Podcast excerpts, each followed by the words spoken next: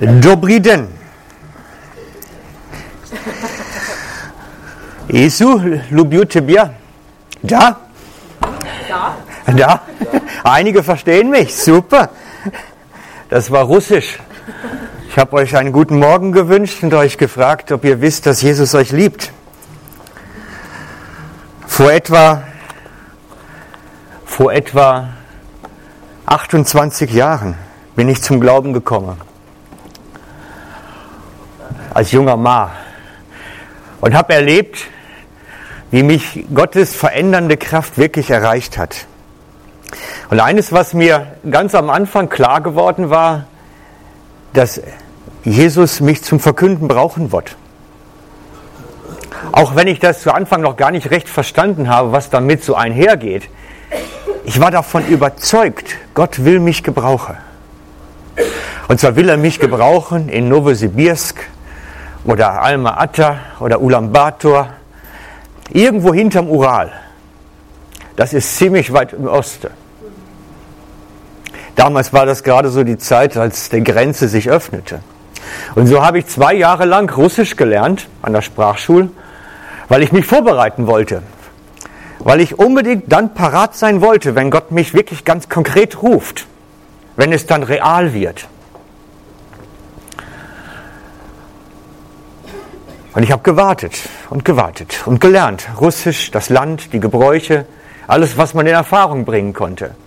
Und irgendwann merkte ich, jetzt verdichtet sich. Habe dann meinen Kleiderschrank geräumt, das Wichtigste in den Koffer, das Überflüssige in den Müllkübel, habe meinen Bücherschrank geräumt und alles so Überflüssige wirklich weggeschmissen oder verschenkt. Habe immer mit einem Koffer in meinem Zimmer gelebt, weil ich wusste, es geht los. Aber irgendwie ging es dann nicht los. Gott ließ sich Zeit. Ich war doch parat. Aber er ließ sich Zeit. Es gab keine Einladung, niemand schickte mir ein Flugticket. Und so habe ich irgendwann den Koffer wieder ausgepackt, habe geheiratet, Kinder gekriegt, ein Haus gebaut. Und so ist Russland und Sibirien in ganz weite Ferne gekommen. Und irgendwann hat der Herr mich dann berufen in die Kälte. Und die hieß dann Schweiz. Hier gibt es auch einige Ecken, die heißen Sibirie oder Kleinsibirie oder Schweizer Sibirie, weil es dort auch so kalt wird. Und so wird man älter und die Träume vergehen. Und ich habe wirklich mehr als 20 Jahre warten müssen, bis meine Berufung in Realität kam, bis sie sichtbar wurde. Manchmal brauchen Dinge Zeit. Wir wissen schon vieles vorher, aber es braucht Zeit, bis es dann wirklich losgeht. Ich möchte mich kurz vorstellen. Mein Name ist Frank Vornheder.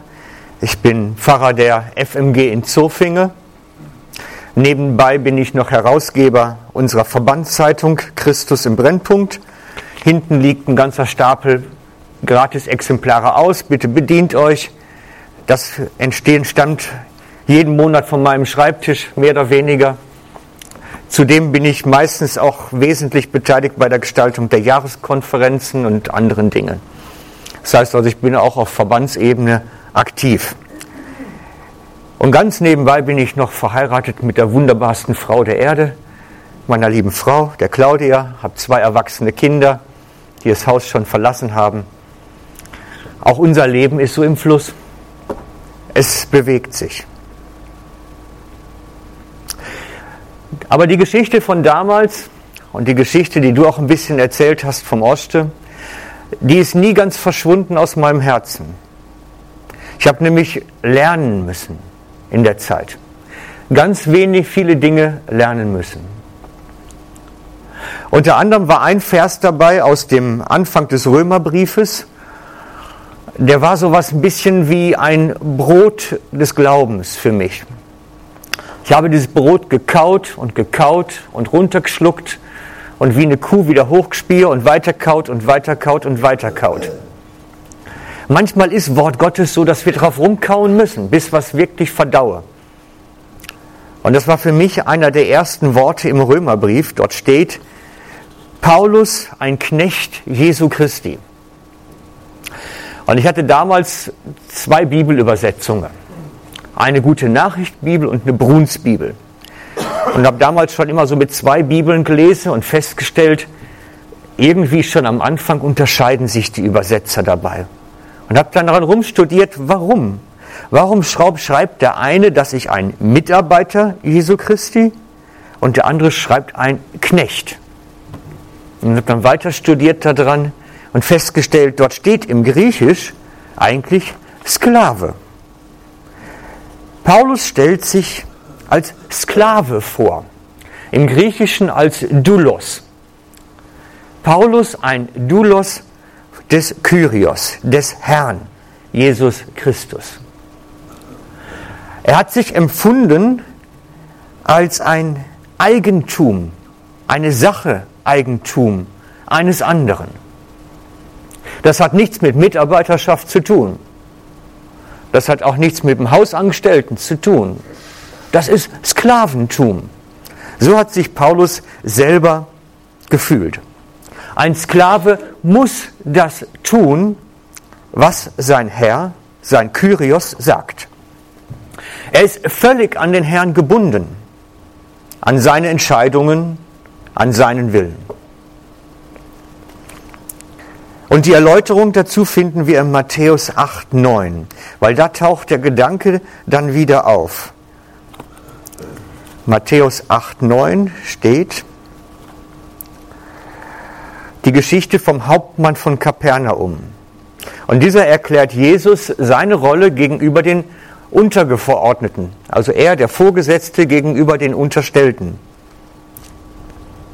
Er sagt, und ich habe Kriegsknechte, und im Griechisch steht dort Kriegssklaven unter mir. Und wenn ich diesem sage, geh hin, so geht er hin. Und zu einem anderen, komm her, so kommt er her.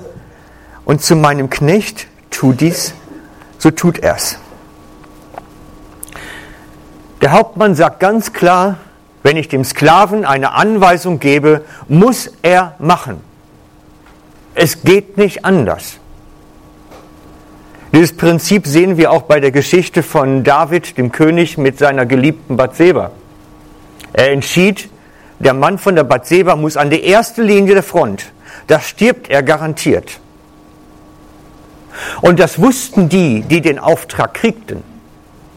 Wer beim Militär den Auftrag kriegt, an der Front zu kämpfen, ganz vorne, muss davon ausgehen, dass er es nicht überlebt. Und er darf nicht dagegen aufbegehren. Er hat keine Entscheidungsmöglichkeit. Auch wenn es sein sicherer Tod ist. Ich weiß nicht, wie die Männer hier eure Militärzeit erlebt habt. Aber als ich beim Militär war, hatte mein Hauptmann so ein irgendwas aufgefressen an mir und meinte, ich müsste ausgebildet werden für den Kampf hinter den Linien. Und so musste ich dann als in der Ausbildung im Militär wurde ich trainiert, dann bei den Übungen und bei den Manövern, die wir hatten, immer hinter unserer Angriffslinie zu sein, in der Nacht, im Dunkeln, in schwarzer Kleidung, in schwarz gefärbt und Telefonkabel zu stehlen, das Lager unbrauchbar machen. Und auch schon in guten Zeiten, wenn man da im Militär so geschult wird, kann das ganz übel ausgehen. Und ich wusste, wenn die mich verwitschen, dann kriege ich Haue.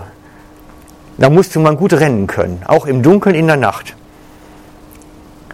Wer beim Militär so entsprechende Übungen kriegt, kann da ein ganz schön ins Messer laufen. Und das ist diese Geschichte von Hauptmann von Kapernaum und seinen Kriegsknechten.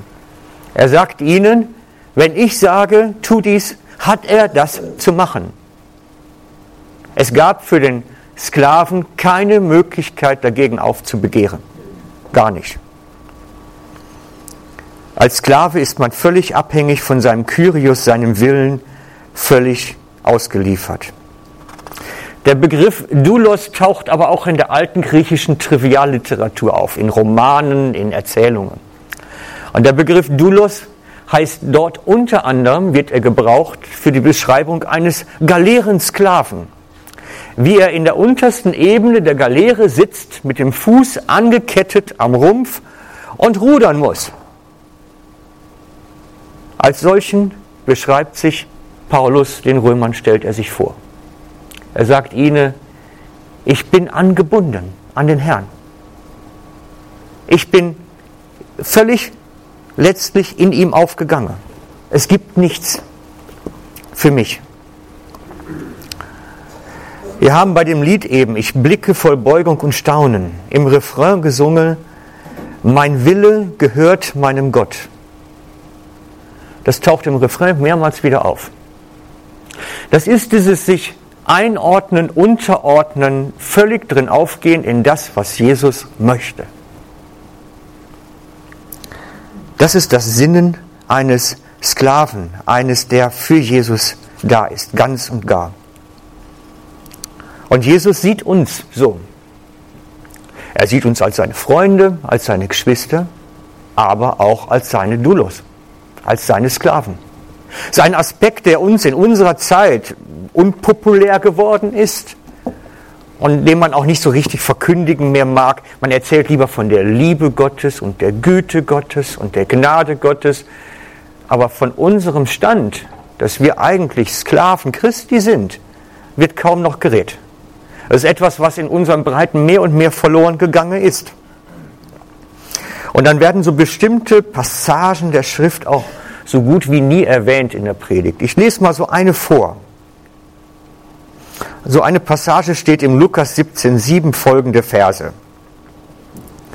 Lukas 17, 7. Von der Pflichterfüllung im Dienst heißt es in meiner Überschrift.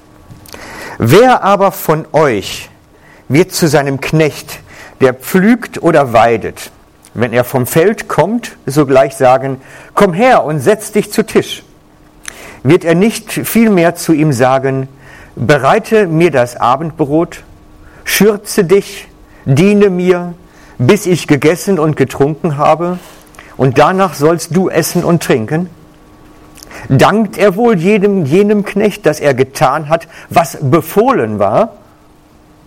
Ich meine nicht. So sollt auch ihr, wenn ihr alles getan habt, was euch befohlen war, sprechen, wir sind unnütze Knechte, wir haben getan, was wir zu tun schuldig waren. Auch das steht in der Schrift als unsere Bezeichnung. Natürlich völlig unpopulär. Ja, aber Jesus sieht uns als seine Sklaven, seines Hausstandes. Als die, die ihren Willen an ihn willentlich abgegeben haben. Und ich habe den Eindruck, dass das in der Neuzeit des Christentums mehr und mehr verloren gegangen ist. Wir sind eher Nehmergesellschaft als Gebergesellschaft geworden. Und so steht die Frage zumeist im Raum, was bringt es mir? Was habe ich davon? Ein Doulos hat nicht zu fragen, was bringt es mir? Denn er hat weder Besitz noch Eigentum noch eigenen Anspruch auf Leben. Er hat es nicht. Er hat alles, was er ist und hat, gehört seinem Kyrios, seinem Herrn. Und Paulus geht auf diesen Tatbestand am Anfang des Römerbriefes ein. Er erklärt den Römern ganz klar seinen Stand. Er ist nicht Herr, er ist nicht Autorität als Paulus, nicht Kirchenfürst, er ist Doulos, Sklave seines Kyrios, seines Herrn. Und beschreibt dort inhaltlich, dass der Sklavenstand für alle Christen ist, für alle, die ihr Leben ihm überantworten.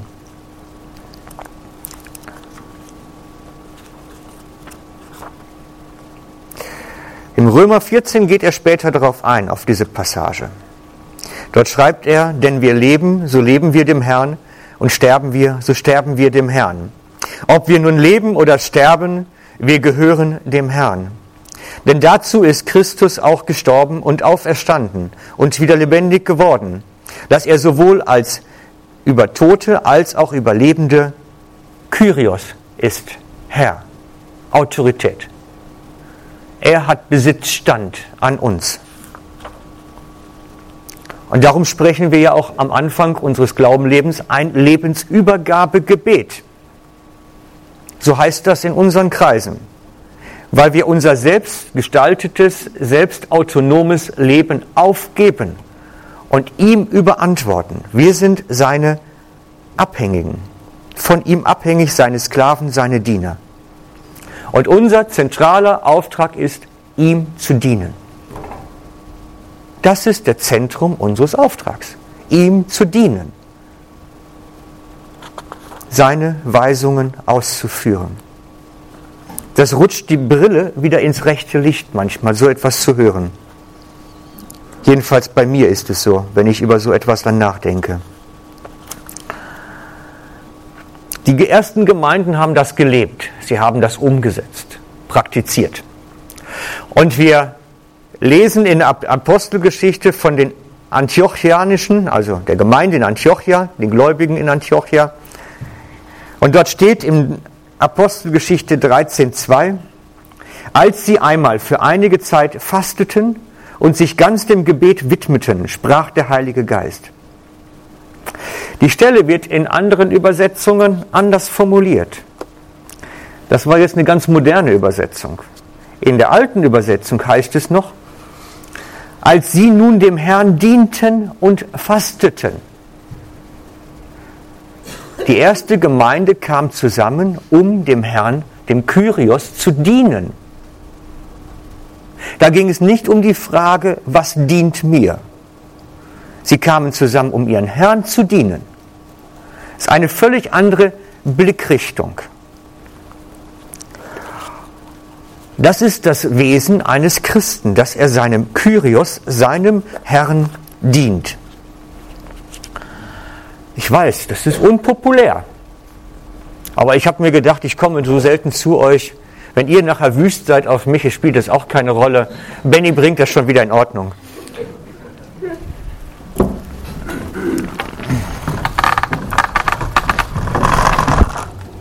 Könnt ihr mich so noch hören? Geht das? Technisch? Gut. Ich möchte euch heute vorstellen, ganz modern und salopp wie im Kino, Dienen in 3D. Es läuft im Moment alles in 3D. Im Kino müsst ihr dafür extra eine Brille aufsetzen. Bei mir heute geht das ohne Brille. Wir versuchen das grafisch. Ich kann zwar kein 3D zeichnen, aber vielleicht geht es ja auch anders. Dienen in 3D bedeutet für mich, wie die Gemeinde in Antiochia, dass ich zuerst einmal Gott diene. Mein Lebensberufung lautet, ihm als Diener zur Verfügung zu stehen. Und wenn er mich braucht, in Novosibirsk oder irgendwo anders, in Kita, in Ägypten, in Saudi-Arabien, keine Ahnung, wenn er mich braucht, stehe ich zur Verfügung. Ich kann nicht Nein sagen. Ich habe keine Wahl. Wenn er ruft, habe ich zu gehen.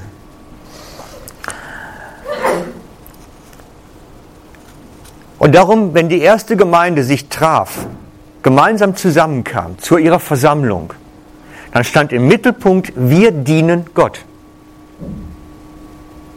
Wir dienen Gott. Das ist eine Ausrichtung, eine grundsätzliche Ausrichtung. Wisst ihr, ich, ich kämpfe ja auch mit unserem Zeitgeist in der Gemeinde bei uns, immer wieder. Dass die Leute mir sagen, mich spricht die Musik nicht an. Mich spricht das nicht an, das stört mich, die Dekoration stört, alles Mögliche stört hier und da und es wird gemotzet und gemacht. Ihr kennt das ja sicherlich auch. Oder seid ihr eine heilige Gemeinde? Ja, ihr seid klasse, super. Erzähle ich jetzt mal aus dem Schlechten oder wie man es auch nennen mag.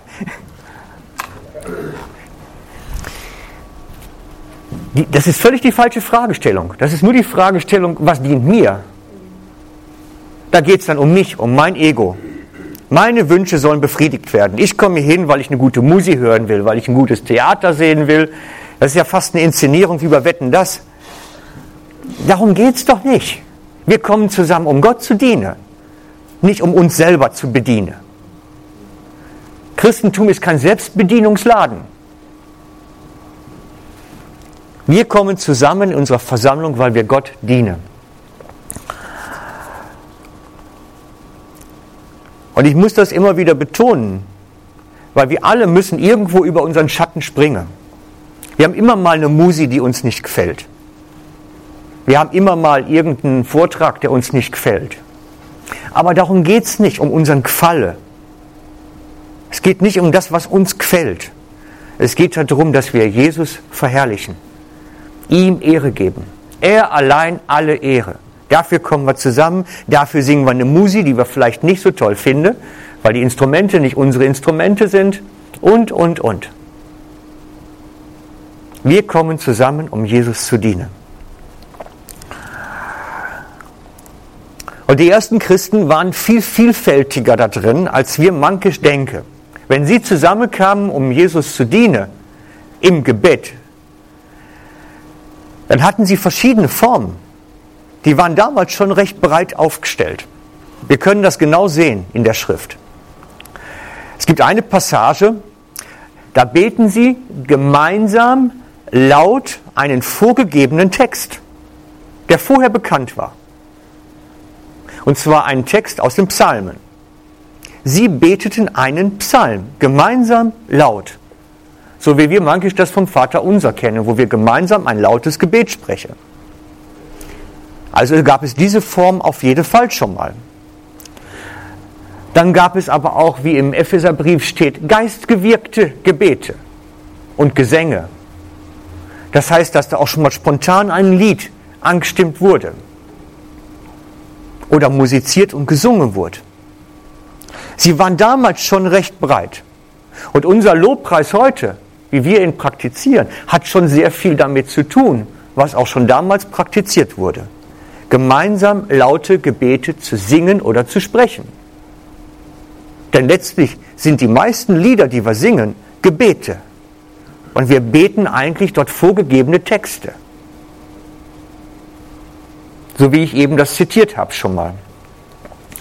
Und sie dienten damit Gott, weil sie einstimmten in den himmlischen Lobgesang.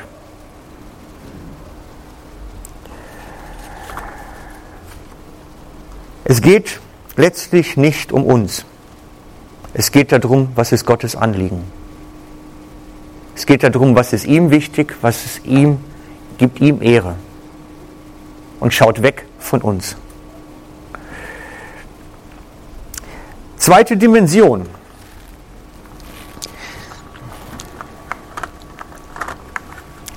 Die zweite Dimension ist für mich die Geschwisterschaft.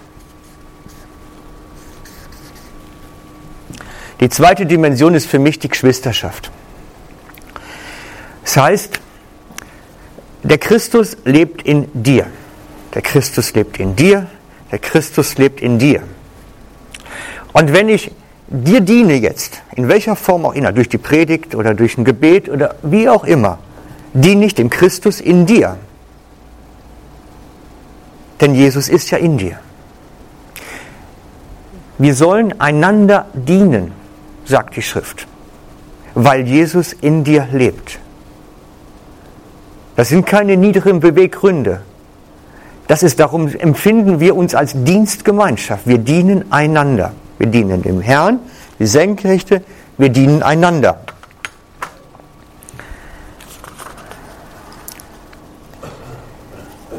Darum schreibt zum Beispiel Johannes auch im Johannesbrief darüber, dass wir nicht einander hassen sollen, wie Geschwister, als das Gegenteil von lieben, weil der Christus in ihm lebt, in dem anderen.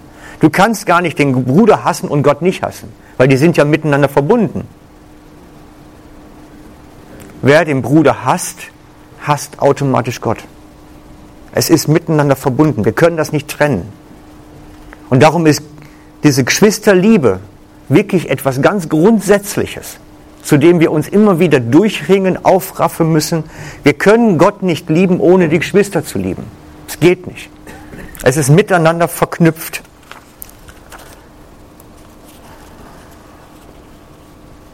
Jetzt muss ich gerade blättern. Wo ist die Notiz? Da, 6. 1. Johannes, Kapitel 2, Vers 9. Wer sagt, dass er im Licht ist und doch seinen Bruder hasst, der ist immer noch in der Finsternis. Wer seinen Bruder liebt, der bleibt im Licht und nichts Anstößiges ist an ihm. Wer aber seinen Bruder hasst, der ist in der Finsternis und wandelt in der Finsternis und weiß nicht, wohin es geht, weil die Finsternis seine Augen verblendet hat. Darum ist Geschwisterliebe so wichtig. Das ist nicht ein Shit egal, interessiert mich nicht, was der macht. Die Bibel sagt, es gibt entweder ein dafür oder dagegen. Und wir sollen für den anderen sein. Auch wenn er uns manchmal noch so stinkt. Und wenn es uns noch auf den Wecker geht. Jesus gebietet die Geschwisterliebe in der Schrift, weil sie verbunden ist mit der Gottesliebe. Wenn ich die Geschwister liebe, lebe ich den Gott in ihm, den Christus in ihm. Und ich kann die Geschwister lieben mit materieller Unterstützung, sagt der Johannesbrief, dass wir einander materiell helfen müssten vielleicht. Das kann es geben. Es ist möglich. Es kann aber auch sein, dass wir geistig für jemand einstehen müssen. Jemand, der in Schwierigkeiten gerät, wirklich im Gebet so lange dranbleiben, bis sich die Situation wendet. Investieren in den anderen heißt in Christus investieren. Es ist miteinander verbunden.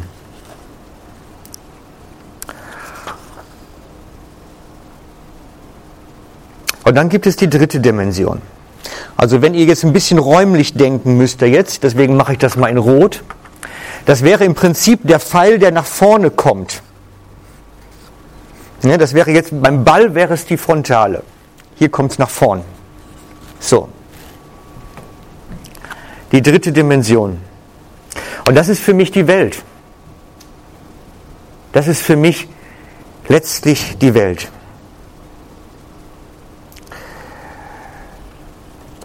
die gefallene Welt, die Gott so wichtig ist, dass er dafür seinen eigenen Sohn geschickt hat. Die ihm die gefallene Welt, die Sünder da draußen am Bahnhof mit einer Dose Bier am Sonntagmorgen, die Gott so wichtig ist, dass er dafür seinen Sohn geschickt hat. Das ist nicht die böse Welt. Das sind nicht die Bösen und wir hier die Heiligen, sondern Christus ist gekommen für sie, Manchmal habe ich das Gefühl, unsere Gemeinden denken, Christus ist gekommen für die Gemeinde. Aber das steht da nicht. Christus ist gekommen für die gefallene Welt. Und wir haben keinen Anspruch, sondern Alleinseinsanspruch darauf. Es ist schön, wenn Jesus bei uns ist. Er hat uns das verheißen. Matthäus 28. Ich bin immer bei euch. Wenn wir unterwegs sind in der Welt. Denn die Verheißung ist verknüpft an das Gehen, an die Bewegung. Wenn wir nur unser Christsein damit beschäftigt sind, uns abzuhocken in Versammlungen, ich denke, da, da wird es ganz kritisch mit dem Jesus bei mir. Denn was, wenn Jesus, der Christus, eigentlich mich da draußen haben wird? Jesus ist gekommen für die gefallene Welt und die ist nicht böse. Die ist vielleicht manchmal befremdlich. Und das stinkt uns auch manchmal, wie die sich benehmen und wie sie mit uns umgehen. Aber er ist für sie gekommen. Mir hat letztens jemand gesagt, mein Chef, der stinkt mir so, ich glaube, ich muss die Stelle wechseln. Der macht mich immer fertig und, und äh, ne, alles, was so schlecht ist. Und genau das ist der Punkt. Christus hat uns doch auch in die Welt geschickt als sein Licht, als sein Salz, um da letztlich sein Wort hinzubringen. Wo soll ich denn nicht dann sein, als gerade bei diesem bescheuerten Chef?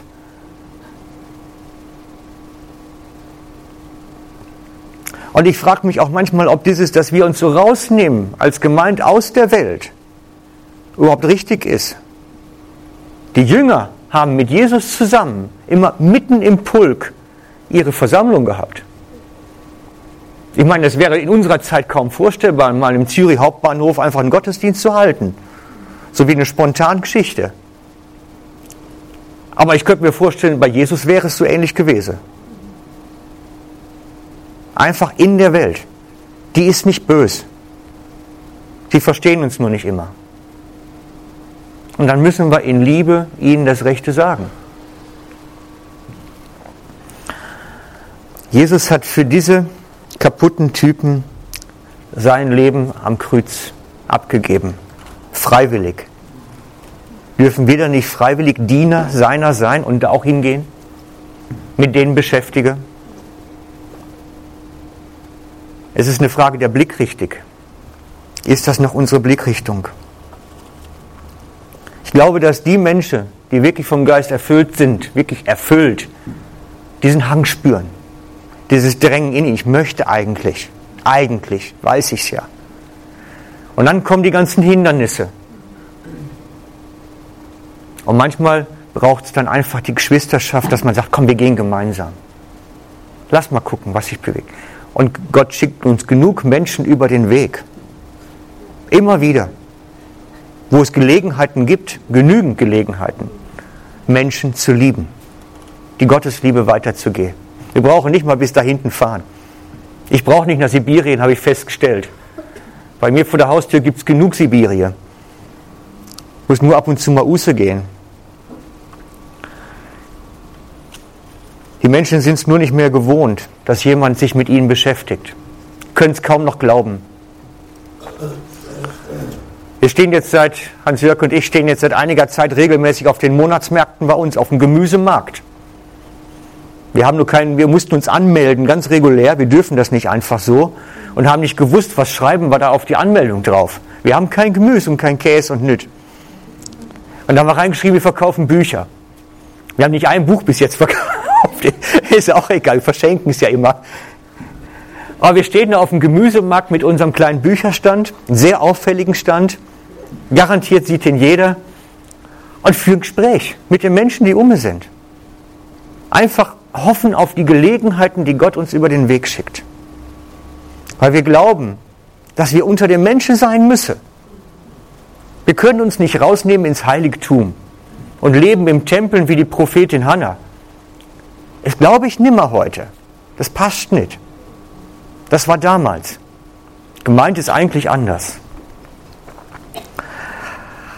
Und so möchte ich euch diese drei Dimensionen vorstellen. Gott dienen direkt im Gebet, der Geschwisterschaft diene, weil Christus in ihm lebt und weil es uns nicht egal sein soll und darf. Und die Welt lieben als die dritte Dimension, nach vorn eigentlich, die letztlich Gott so am Herzen liegt, die ihm so am Herzen liegt, dass er sein Äußerstes dafür gegeben hat und die uns manchmal so abstößt. Und trotzdem ist sie so wichtig. Wisst ihr bei dem Gleichnis vom Salz, das da im Topf verstreut wird, da denke ich auch oft, es bleibt eigentlich nicht viel von übrig nach am Ende. Das Salz vergeht im Topf, es ist weg. Eigentlich müssten wir so in der Gesellschaft aufgehen. Wie etwas, was den Geschmack verändert, völlig, aber was, was nicht irgendwie groß Reklame machen muss, sondern was einfach durchsetzt, anders ist. Ist natürlich ein sehr spezielles Denken. Die erste Gemeinde hat das praktiziert. Schaut euch mal Apostelgeschichte 2 an. Fangen wir mal mit 2 an. Erst einmal, sie haben die Geschwisterschaft versorgt gelassen. Es wurde Hab und Gut verkauft, damit alle genug hatten. Barnabas war ein Vorbild, verkaufte sein Grundstück, damit das Geld in die Armenkasse floss, genug Geld da war. Sie sorgten dafür, nicht ein kommunistischer Ausgleich, alle sind gleich. Also versteht das nicht falsch, das ist nicht ein Grundlagenbuch des Kommunismus. Es geht darum, dass Ressourcen freigesetzt werden, um Bedürftigen Gutes zu tun. Gerade unter den Geschwistern. Aber sie hatten auch einen zweifältigen Dienst an der Gesellschaft. Und zwar gab es bei ihnen Lebensmittel, Ernährung. Die Witwen konnten kommen. Und sie bekamen etwas für den Buch, würde ich sagen. Einige schreiben von Lebensmitteln, einige schreiben von Almose. Es wird irgendwas mit Ernährung zu tun gehabt haben. Denn die Witwen waren in der Gesellschaft die am schwächste Glied. Sie waren unversorgt seinerzeit. Es gab keine Pension. Die Kinder mussten nicht für die Alten Sorge. Und wenn die Männer verstorben waren oder im Krieg geblieben waren, waren sie unversorgt. Und die Gemeinde hat sich derer angenommen. und hat sie versorgt. Und das müssten recht viele gewesen sein, die dort versorgt wurde. Mich hat mit Sicherheit. Es war keine kleine Gruppe. Und so haben sie ganz praktische Nächstenliebe praktiziert. Aber das Zweite war ein vollmächtiger geistlicher Dienst. Als dieser bedürftige Bettler an der schönen Pforte sitzt und um Almosen bettelt, da haben sie nicht gesagt, geh da hinten hin, da gibt Suppe. Da haben sie gesagt, in der Kraft des Heiligen Geistes, im Namen von Jesus, steh auf und geh. Sie haben ihm in der Kraft Gottes gedient, dass sein Leben wiederhergestellt wurde. Und so ging bei ihnen die praktische Hilfe und die geistliche Dimension völlig zusammen. Und ihnen wurde Gutes getan, damit ihr Leben wieder in die richtige Richtung kam und auf, sie auf Gott hinwachsen konnten. Und so glaube ich auch, dass wir eigentlich einen größeren Dienst haben. Eigentlich das Wesen von Gemeinde anders zu fassen sein müsste. Dass es eigentlich einen Kontext hätte, der größer fasst, der dienend ist, im Grundgedanke dienend ist und zwar in allen drei Dimensionen. Ich möchte mit uns beten.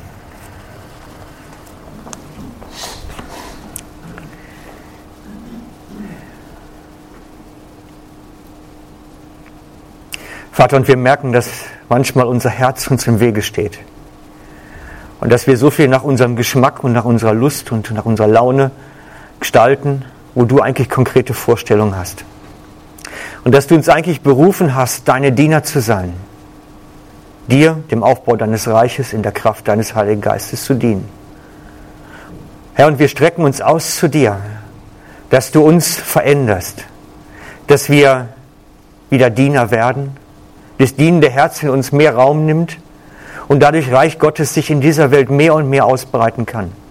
Dass wir wirklich nach diesem Reich trachten, in dem wir ihm zur Verfügung stehen in dem unser Leben dir dient, in allen Bereichen.